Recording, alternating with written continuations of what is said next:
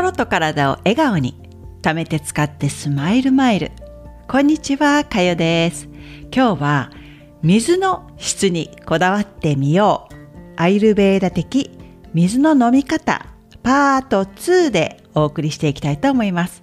前回は、え水があなたを整えるということでアイルベーダでは水の質と飲み方が一番大事だと言われていて、前回では飲み方の方をお伝えしました。今日はこの水の質の大切さというのを伝えていきたいと思っています。あなたはどんな水飲んでますか？私は浄水した水ですね。水道水から浄水ポットに入れてそこからお水を飲んでいます。ある方はお店からペットボトルを買ってきてお家で飲まれたりまた私のように浄水ポットを使って飲んだりまたはこうワイルドにも水道水からガバガバ飲んでいらっしゃる方もいると思います。え水っていうのは一定のとこにずっと溜まった状態だとそこからこうヌルヌルしてきてカビがこう生えてきたりしますよね。なのでそれと同じで、え、ずっと一定のとこにとどまった状態っていうのはアイルベーダ的にはあこう水が停滞していますよね。これはもうアイルベーダ的にはあまりおすすめしないこう水の質ということになるんですよ。お水はもう水道水をこうフィルターできちっと通したものを飲みましょう。またはあ山とかね昔からある天然のその山のお水とか、ね、こう流れてきますよね。ナチュラル何て言うんですか？ナチュラルスプリングウォーター、え天然水そういった自然にこう流れているお水を飲むようにしましょうと言われているんです。こういったお水にはたくさんのプラーナ、生命エネルギーが宿っていますしまたきちっとフィルターに通すことで、えー、水道水のほらお水っていうのは消毒した状態で安全に、えー、消費者私たち消費者が飲めるようにきちっと管理されていますよねそういった面ではクリーンなお水ですけれども、え、エネルギー的にはああまり、えー、良くないですねそういった面では良くてもエネルギー的には少し低い状態のお水だと、えー、言われています。日本では水道水には塩素による消毒が義務付けられていて衛生的にえ病原菌に汚染されにくいんですけどえそこから発がん性のトリハロメタンっていうのを生成えしてしまうみたいででもこれは健康に影響がない濃度なんですね。WHO の基準よりももっと厳しく設定されていて体には影響はないみたいです。でもこれでも気になる方は浄水器を通してから飲んだお水または煮沸してから飲まれるようにしたらいいと思います。その水道水からそういったその浄水器とかあ煮沸という一定の工程を入れることで、えエネルギー的にも水道水から、ま、水道水から直接飲むよりは私はいいと思うんですね。それで私が今習ってるこのアイルベーダの本にも載っているんですけどなんか日本で聞いたことねある方いらっしゃると思うんですが江本勝さんっていう方この方科学者じゃなくて経営者みたいなんですね。水にはエネルギーがあるとお伝えしましたがこの日本でこの江本さんがですね、えー、水を使って水はねきちっと言葉を知っているっていうのをね、えー、証明した資料があるんですよ私の今手元に。で、えー、これは水をねえー、何種類か用意してそれぞれに声が出す音ですよこの声もバイブレーションですよね振動でこれをいい言葉を投げかける方と悪い言葉とか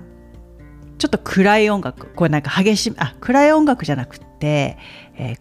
ヘビメタルとかそういった系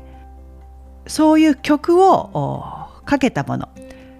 まあ、良い言葉とか、まあ、悪い言葉ですね。バイブレーションを水に与えてそれからその水を凍らかして固まったそのお水ですね。の結晶を顕微鏡で見て良い言葉とかリラックスした音楽感謝の言葉とかそういった言葉を投げかけた氷は結晶がものすごくくっきり出たんですって。投げかけた言葉によって、えー、クリスタルの種類も違うんですよ。でも資料を見た限りではものすごく綺麗で、えー、見ているだけで心が洗われるようなあ輝きです。一方で、えー、悪い言葉とかそのねこうヘビメタルとかあともうこの資料に載ってるのはもう愚か者とかそういったねネガティブな言葉。そして、えー、お祈りする前の状態、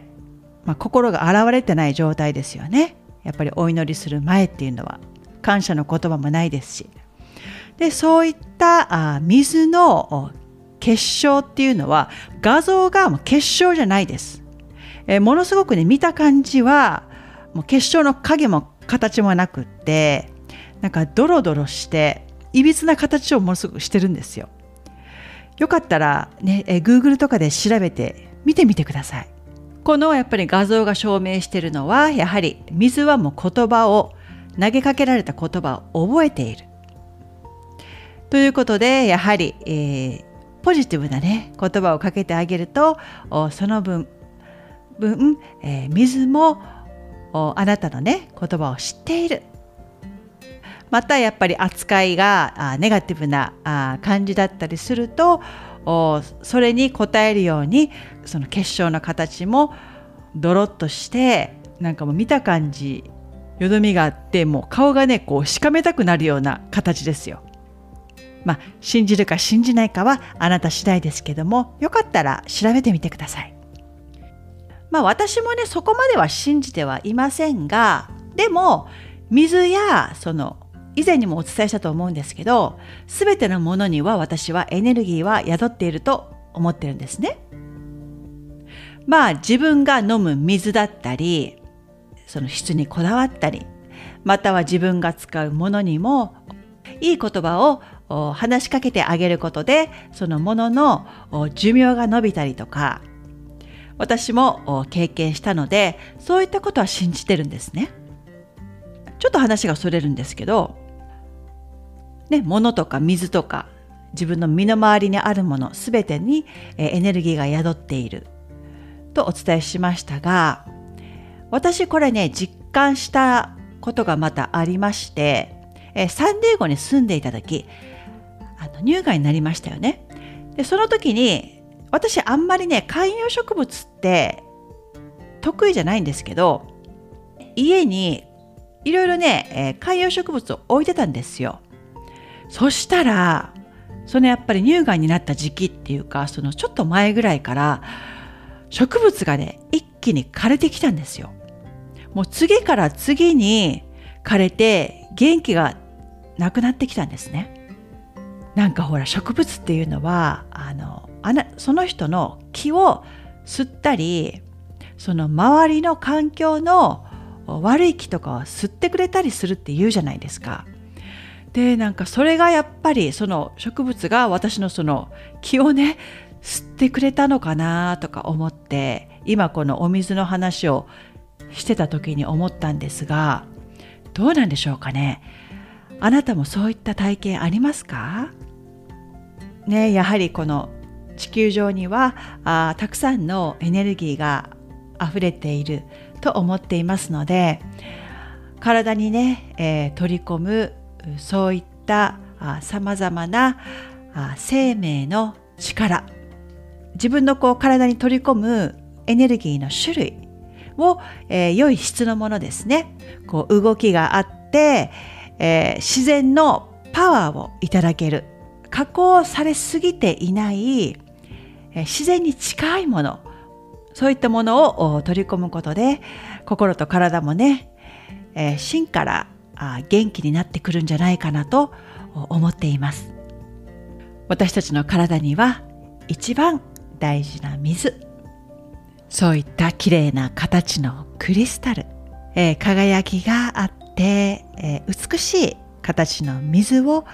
体の中に取り入れたり、えー、よどみが少なくもう停滞してもうね停滞した水はもうぬめりとかカビが出てくるのでそういった水ではなくて、えー、流れ自然な流れの中でそのもののエネルギーがぎゅっと詰まった水を体の中に取り込んでいきたいですよね。それでは最後まで聞いていただきありがとうございました。また次回に。チャオ